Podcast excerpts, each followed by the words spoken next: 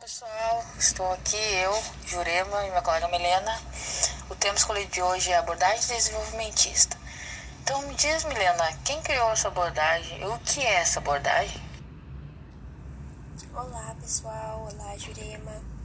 Bom, é, essa proposta, essa abordagem desenvolvimentista, foi criada por Gotani, com inspiração no Galahu. É, ela é uma abordagem que traz teorias do desenvolvimento humano, como a importância de se movimentar para o mesmo, valorizando as características únicas de cada indivíduo. Ela é uma abordagem voltada para crianças e adolescentes de 4 a 14 anos, levando em consideração todo o crescimento e desenvolvimento motor nesta fase, favorecendo o controle das ações motoras, aprendizagem e vocabulário destes, né? Val, uh, valorizando o, a coordenação motora e o desenvolvimento motor. Então eu vou citar alguns exemplos dessa abordagem. Exemplos de atividades é manipuladoras, que é arremesso, chutes, rebates, estabilizadoras, girar, flexionar, realizar posições invertidas e atividades locomotivas, que é andar, correr, saltar. São as principais dela. E quais vantagens e desvantagens dessa abordagem?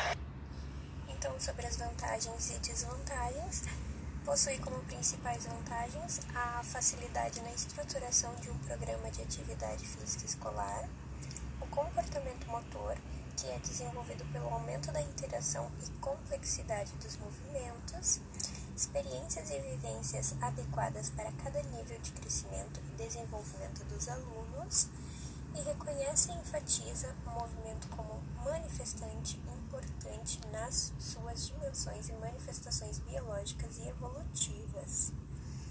É, como desvantagens, ela possui de não levar em consideração o contexto cultural, não favorecer no aluno o desenvolvimento de sua capacidade de detecção e correção de erros por si, pode não fortalecer na autonomia na busca e exploração de informações pela criança. Como colocar em prática? Primeiramente, a gente tem que respeitar o crescimento biológico de cada um. Uh, instigar a criança a querer sempre mais.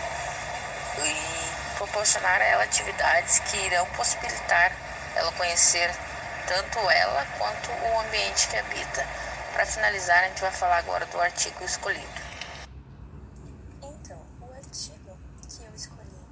representarmos o tema foi Educação Física Escolar, uma abordagem desenvolvimentista, que aborda um estudo sobre idade motora em relação à idade cronológica de alunos de ensino fundamental, da quinta série. Na mostra participaram 21 alunos, sendo 15 alunos com idade cronológica de 10 anos e 6 com idade cronológica de 11 anos. Nos resultados permitidos, verificou-se que a idade cronológica é diferente da idade motora. Dos 21 alunos, 8 encontram-se com idade motora abaixo da média normal, sugerindo então a importância da implementação de um programa de educação física escolar baseada no nível desenvolvimentista do aluno.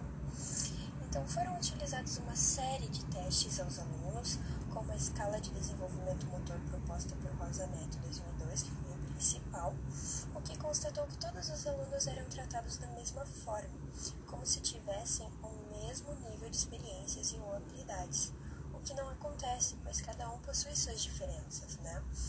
Então foi possível observar a diferença entre estes indivíduos, verificando que é necessário um estudo e observação a cada aluno, cada fase que ele se encontra, seu ritmo e condição biológica.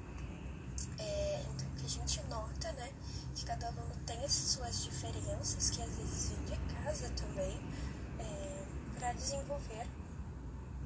Então, é necessário que tenha um programa voltado para esse desenvolvimento de repertório motor, de acordo com cada um, né, porque cada um possui um ritmo diferente.